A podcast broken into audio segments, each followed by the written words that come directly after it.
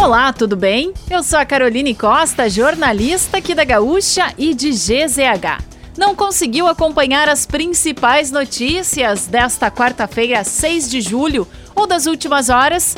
Não te preocupa, porque eu vou trazer aqui para ti antes que o dia acabe, que é o nosso resumo diário de notícias do fim de tarde, com oferecimento de MrJack.bet palpite certeiro, saque instantâneo. Acesse mrjack.bet e desafie-se. Então vamos lá. A colisão entre dois carros deixou dois mortos, um motorista e uma criança de seis anos, na manhã de hoje. O acidente ocorreu na BR-392, em Caçapava do Sul, na região da campanha do Rio Grande do Sul. Outras duas crianças e mais um casal foram levados para atendimento médico. Comunicado da Prefeitura relatou que uma das crianças sofreu traumatismo e foi transferida pela UTI móvel para Santa Maria.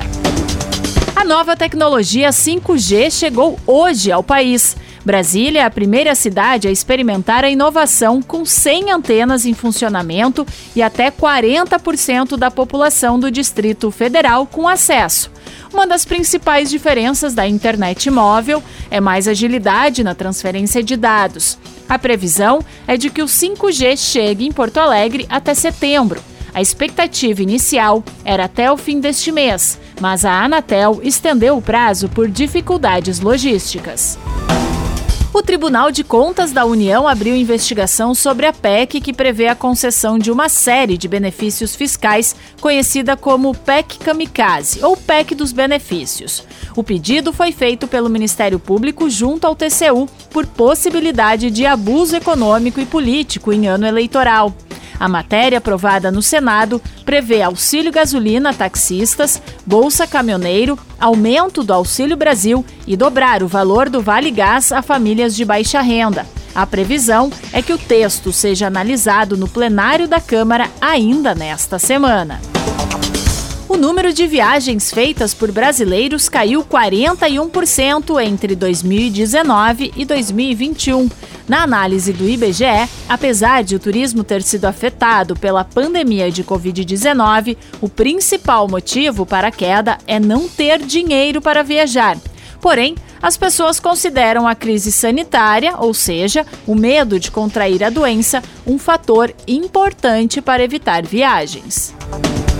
Agora falando de esporte. Em conversa no programa Sala de Redação, Pedro Henrique do Internacional declarou que o torcedor merecia uma noite como a do jogo de ontem e que precisava retribuir com um gol. O placar foi de 4 a 1 e o autor do gol decisivo foi o jogador.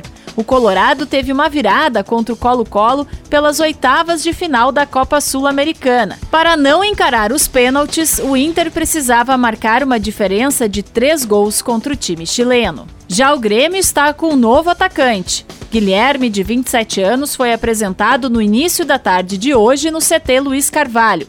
Ele recebeu a camisa 11 e assinou contrato até o final de 2024 com o clube. Guilherme foi revelado pelo tricolor em 2015, mas nas últimas temporadas atuou em times árabes.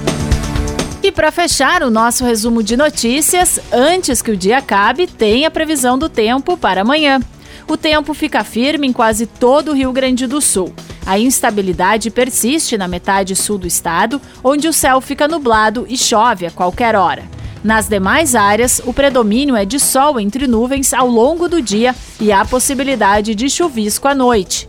A mínima do dia será de 4 em Pedras Altas. Já a máxima pode chegar a 29 graus em Vicente Dutra. Porto Alegre deve registrar variação térmica de 16 a 23 graus. Se quiser saber mais sobre algum desses assuntos e muitos outros, além dos nossos colunistas, áudios, vídeos, é só acessar gzh.com.br ou o aplicativo de GZH. Amanhã a gente volta aqui antes que o dia acabe. Até lá!